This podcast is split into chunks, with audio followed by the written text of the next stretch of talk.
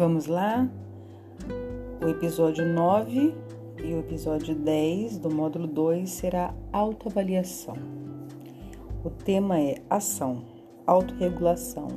Vamos abordar a psicopedagogia com andragogia, onde P. Haidt, W. Haidt fala autorregulação é sinônimo de vida. Então vamos lá.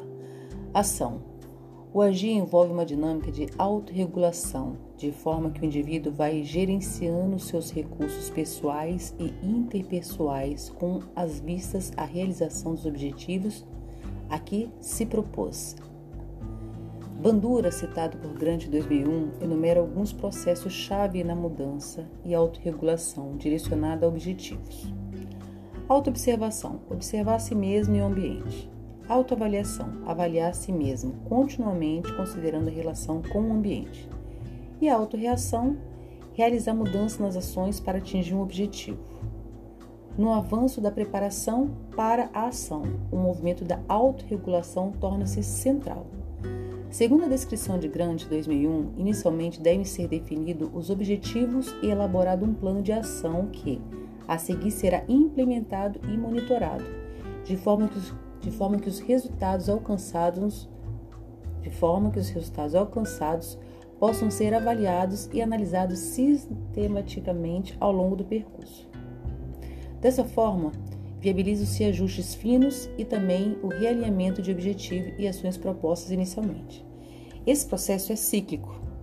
Objetivos, planos e ações voltam a ser examinados continuamente para que haja uma aproximação gradativa aos melhores resultados possíveis.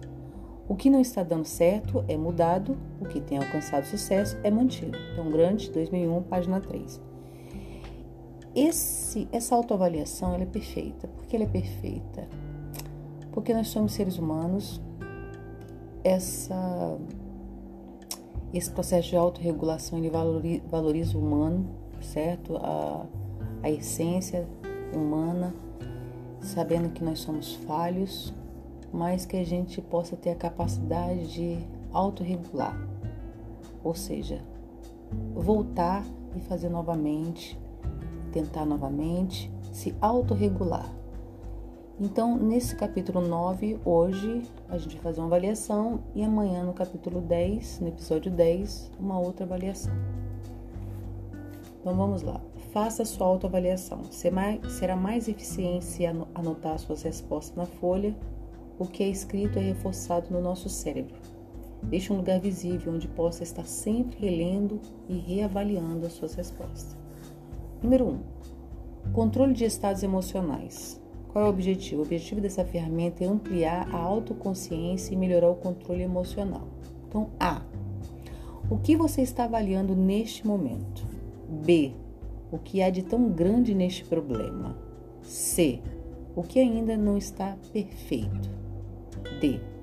O que você está disposto a fazer para que fique do jeito que quer? E. O que você está disposto a não mais fazer para que fique do jeito que quer? F. Como você pode desfrutar do processo enquanto faz o que é necessário para que fique do jeito que quer? Então serão essas perguntas que você vai ter que responder. É com essas respostas que diariamente você vai estar se autorregulando, certo? Então, essa é a avaliação do episódio 9. No episódio 10, a gente irá ver seis passos para o controle emocional. Meu nome é Regiane Nô, sou treinadora comportamental do Instituto ARTP. Obrigada!